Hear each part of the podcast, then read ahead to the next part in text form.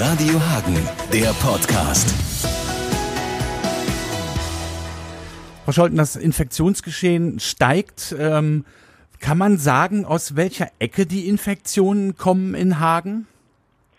Also man kann jetzt nicht richtige Hotspots äh, deklarieren, es sei denn, man deklarierte die einzelnen Familien zu Mini-Ausbrüchen oder zu Mini-Hotspots. Wir haben gemerkt, wir hatten äh, in der letzten und vorletzten Woche einen leichten Anstieg dadurch äh, verzeichnet, dass in zwei Einrichtungen äh, uns positive Bürger gemeldet worden waren. Daraufhin ist halt das Verfahren in Hagen, man bekommt einen positiven Menschen gemeldet. Unsere Kontaktpersonen, Ermittler nehmen Kontakt auf zu der positiven Person und eruieren das familiäre Umfeld, das, den Freundeskreis, das berufliche Umfeld. Und daran wird dann ermittelt, sind das Menschen, die in engem Kontakt gestanden haben oder nicht. Und die, die in engem Kontakt gestanden haben, werden dann ebenfalls getestet, um auszuschließen, dass diese Menschen äh, selber Infektionen weitertragen könnten, selbst wenn sie es asymptomatisch noch nicht merken. Aber und Schule, Partys, äh, da, da gibt es gar nicht, wo man irgendwo sagen kann, okay, da ist es ein bisschen vermehrt. In den Schulen haben wir äh, zum Teil Fälle, aber so wie sich das Ganze darstellt, ist es eher so, dass in den Schulen die Infektionen reingetragen werden und nicht, also vom aktuellen Geschehen her in den Schulen sich unbedingt generieren. Anders ist es jetzt in zwei äh, anderen Einrichtungen gewesen. Da hat man gemerkt, dass in diesen Einrichtungen die Infektion quasi äh, wie im Ping-Pong von einem zum anderen gereicht wurde. Und ähm, da hat dann halt die Testung nachfolgend im familiären Umfeld auch viele positive ergeben, die für sich selber ja gar nicht merken, dass die äh, das Virus in sich tragen könnten, eben weil die keine Symptome haben. Aber das war wie ein Schneeball. Also erst war einer in der Einrichtung, dann waren drei, dann waren äh, zehn und, und so ist das einfach eine Lawine, die daraufhin äh, auf Hagen zugerollt ist. Und da versuchen wir jetzt gerade Maßnahmen zu ergreifen. Die wichtigste Maßnahme haben wir schon ergriffen, dass wir die ähm, Menschen in die häusliche Isolation gebeten haben, um äh, einfach Verbreitungswege zu unterbinden. Wir wollen natürlich jetzt keinen Namen hören, aber in welche Richtung ist, was ist das für eine Art Institution?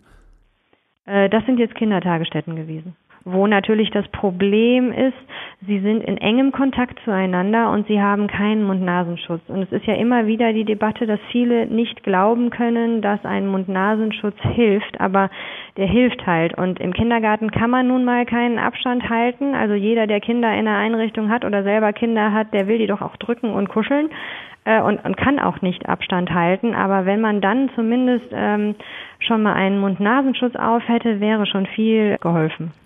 Wie schätzen Sie jetzt äh, die Situation in Hagen für die nächsten zwei Wochen ein? Ähm, ist das äh, fürs Gesundheitsamt machbar? Personell ist das äh, gut aufgestellt? Wie sieht das, geht das jetzt in den nächsten Wochen weiter?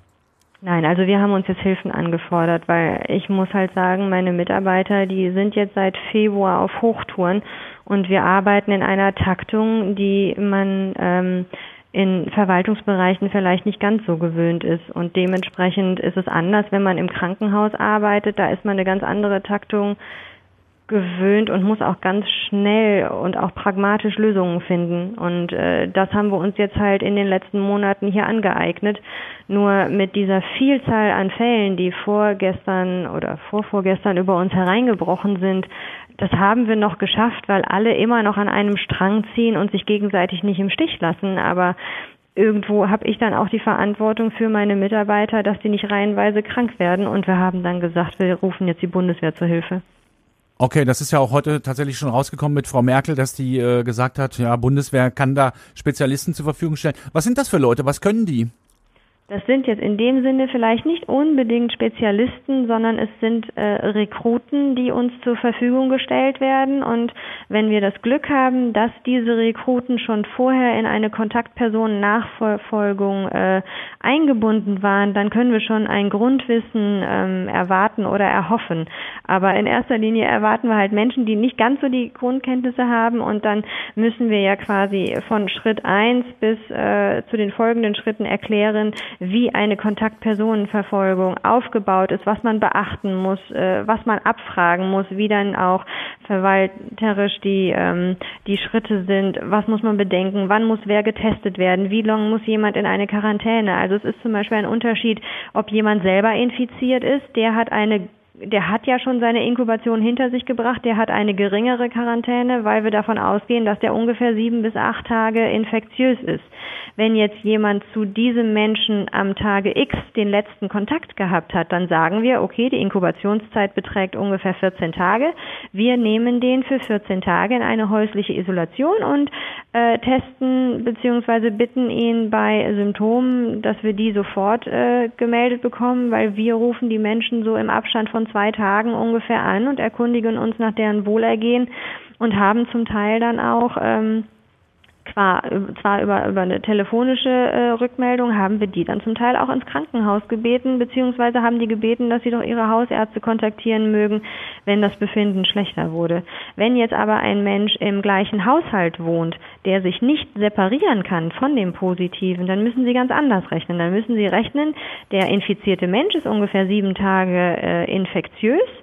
Von diesen sieben Tagen aus muss man postulieren, dass am letzten Tag der Ansteckungsmöglichkeit sich ja dann das Haushaltsmitglied angesteckt haben könnte.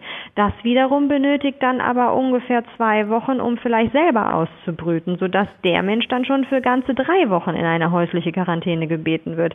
Das sind so ganz viele verschiedene Aspekte und die müssen wir dann jetzt denen von der Bundeswehr, die uns gestellt werden, auch versuchen zu vermitteln.